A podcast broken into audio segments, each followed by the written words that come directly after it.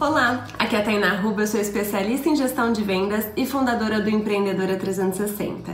E hoje eu vim responder uma dúvida muito frequente.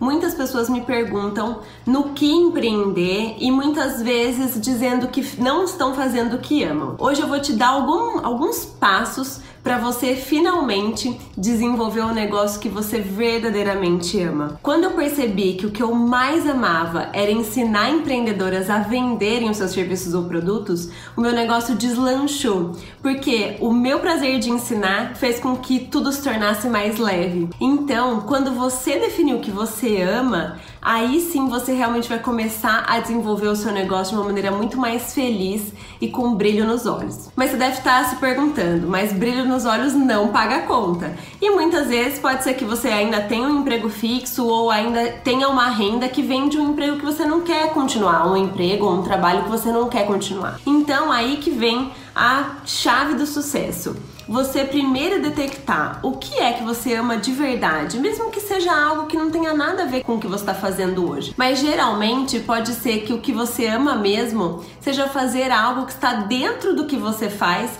mas de uma forma diferente. Pare e comece a refletir. Quando a gente fala de fazer algo que ama, eu gosto muito de usar duas formas de pensar. Fazer o que você faz de graça, se você toparia fazer o que você faz de graça eu muitas vezes sento com empreendedoras e dou conselhos de graça porque é uma coisa que me motiva. Não só porque o financeiro não me motiva, não é isso, pelo contrário, me motiva bastante. Mas eu amo tanto o que eu faço que eu faria mesmo que fosse de graça. Você pensar nisso, tá? E você pensar se você tivesse todo o dinheiro do mundo, todo o dinheiro do mundo, você já tá realizada não precisa mais é, trabalhar para pagar conta, o que você faria? Quando eu realmente parei para pensar nisso, eu realmente mudei a minha vida. Então, pare e pense nessas duas coisas. Às vezes você para e fala assim, não, mas eu não sei o que eu mais amo. Então, pense o que deixa você realmente energizada.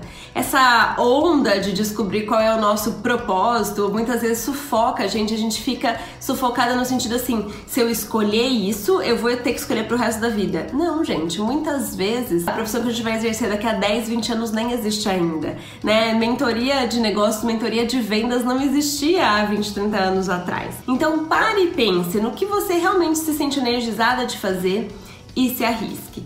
E quando eu falo se arriscar, é coloque o seu negócio em prática no paralelo. Se você não tem hoje uma reserva financeira para se dedicar exclusivamente ao que você ama de verdade, se dedique no paralelo. Você amando tanto, você vai ter forças de se dedicar no paralelo até que você possa fazer a transição completa. Espero que eu tenha te ajudado com a dica de hoje. Deixa aqui embaixo seus comentários, suas dicas, suas perguntas que eu vou amar responder e conversar um pouquinho com você. Um grande beijo e até amanhã. Tchau, tchau!